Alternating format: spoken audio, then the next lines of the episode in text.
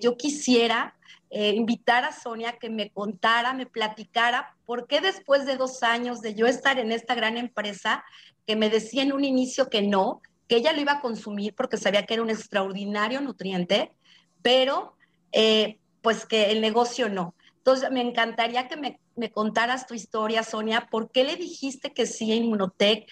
¿Qué viste diferente que de repente un día me diste una gran alegría diciéndome, mamá, quiero integrarme a tu equipo? Por favor, Sonia.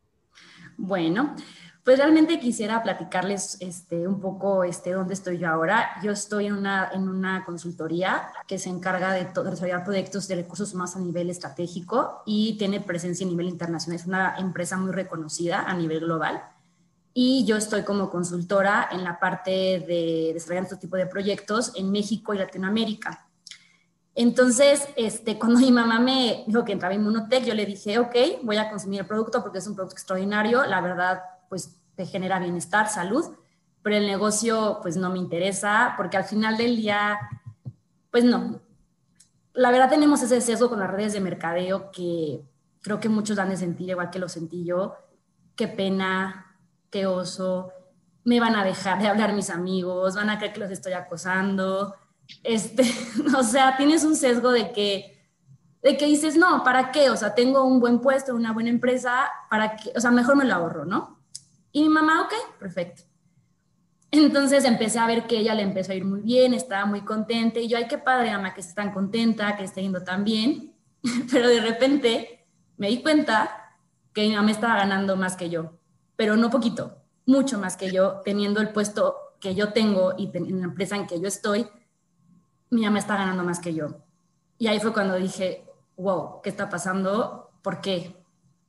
Al final del día yo no renuncié a mi empresa, yo sigo en mi empresa, yo sigo trabajando como consultora, pero necesitamos todos un ingreso extra. Y la verdad para mí, cuando entré fue súper...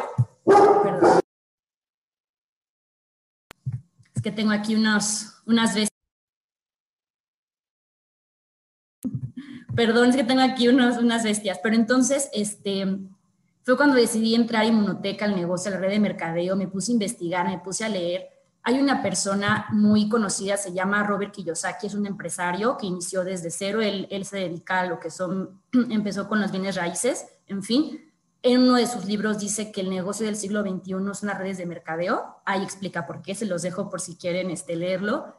Y realmente sí, al final del día es un ingreso extra, es algo que te va a generar este, tanto bienestar como algo económico y no hay que estar cerrado ni sesgado a lo que se cree o a lo que uno piensa, porque no te vas a quedar sin amigos, la gente no va a oír de ti, al contrario, la gente te va a apoyar, te va a escuchar y al final del día estás recomendando un producto que te ayuda a la salud.